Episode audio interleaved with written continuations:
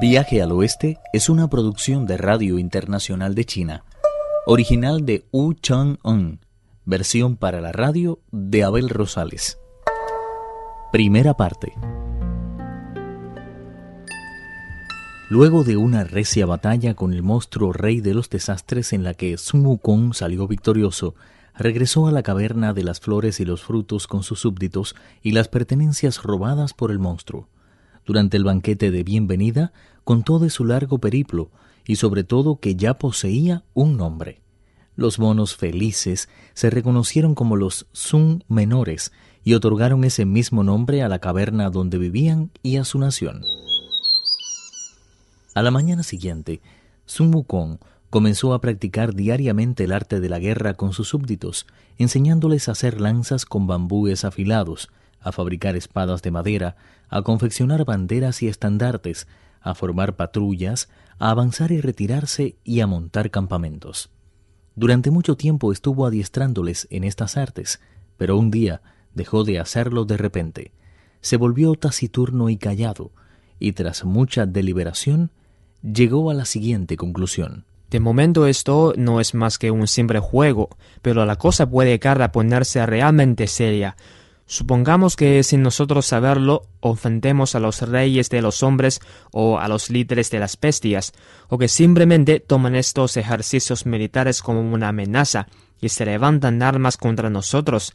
¿Cómo vamos a poder hacerles frente con lanzas de bambú y espadas de madera? Por fuerza debemos poseer armas auténticas. Sus súbditos más viejos le explicaron que a 200 millas, viajando en dirección este, se encontraba el país de Aolai. En él existía un rey cuyo ejército lo componían infinidad de soldados y hombres.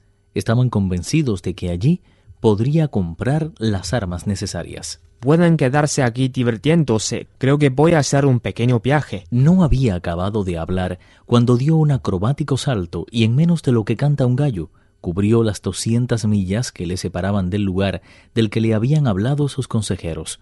Allí se levantaba, en efecto, una ciudad de calles anchas, mercados llamativamente grandes, casas prácticamente incontables y arcadas numerosas. No muy lejos de aquí tiene que haber infinidad de armas. Lo mejor sería bajar a comprarlas pero eso me resultaría mucho más penoso que obtenerlas por medio de mis artes mágicas. Enseguida hizo el signo que tan buen resultado le había dado en ocasiones anteriores y recitó el embrujo que lo completaba. Después se volvió hacia el suroeste y tras llenar los pulmones de aire, sopló con todas sus fuerzas.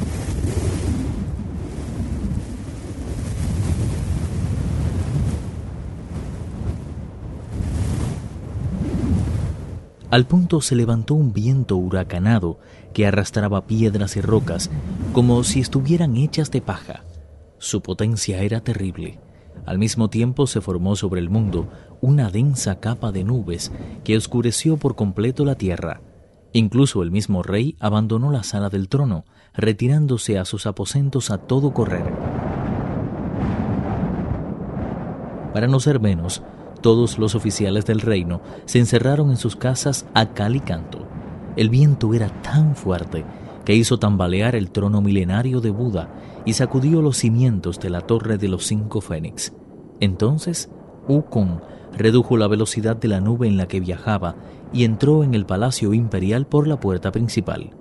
No le costó mucho trabajo dar con la sala de armas. Vio que en su interior se apilaban incontables armas de todas clases y tamaños, cimitarras, lanzas, espadas, hachas de guerra, guadañas, látigos, baquetas, tambores, arcos, flechas y otras armas arrojadizas. Semejante visión satisfizo plenamente a Wukong, que volvió a decirse. No sé por dónde empezar, hay tanto material aquí que lo mejor será que me palga de mi magia para transportarlo. Se arrancó un puñado de pelos, los masticó hasta reducirlos a diminutos pedacitos y después los escupió al tiempo que recitaba el embrujo. Al instante se convirtieron en monos pequeñitos que empezaron a adueñarse de las armas. Los más fuertes cargaron con seis o siete, mientras que los más débiles solo pudieron hacerlo con dos o tres.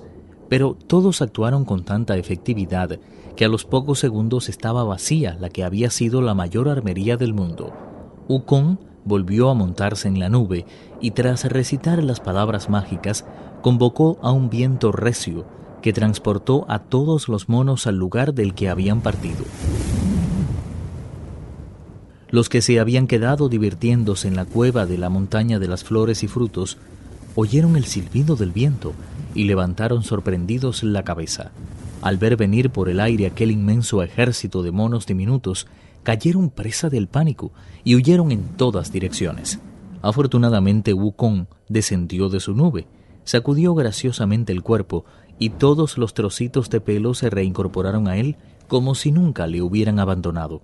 Las armas quedaron apiladas enfrente de la montaña.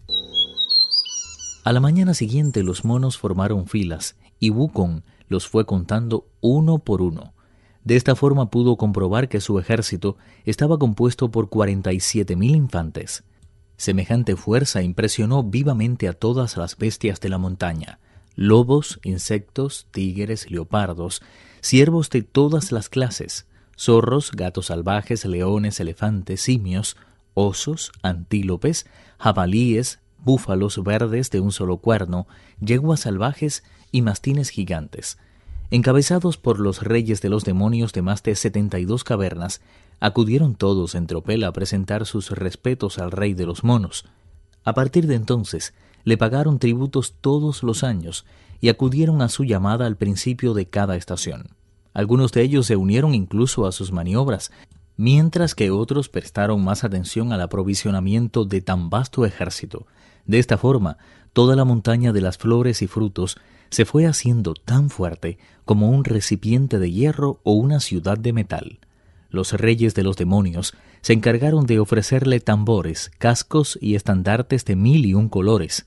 En ningún momento se descuidó la formación militar, que se prolongó durante días y días.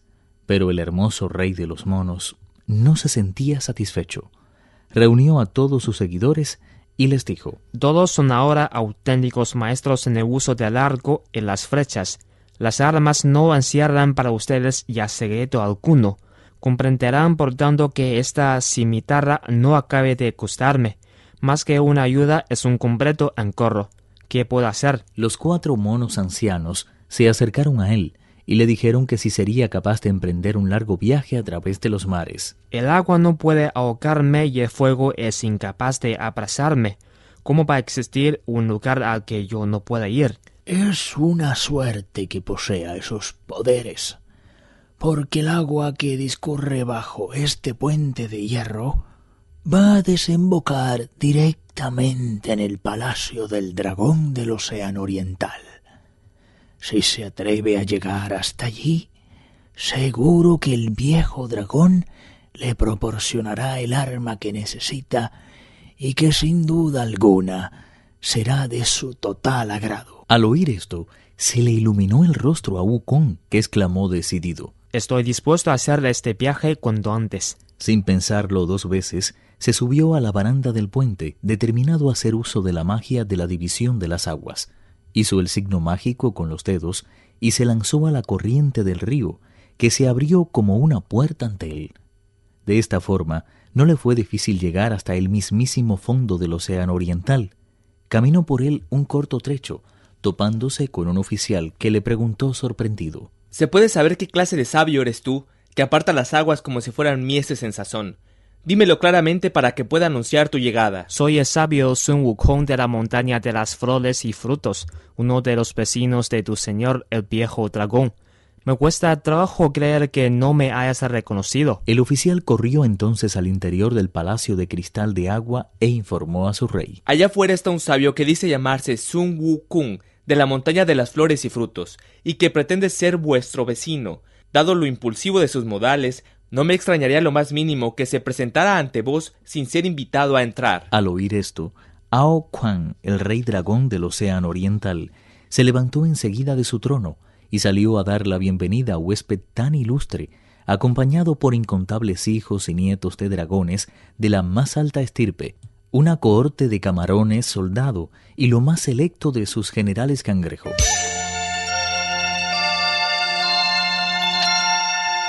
Fin del capítulo 11.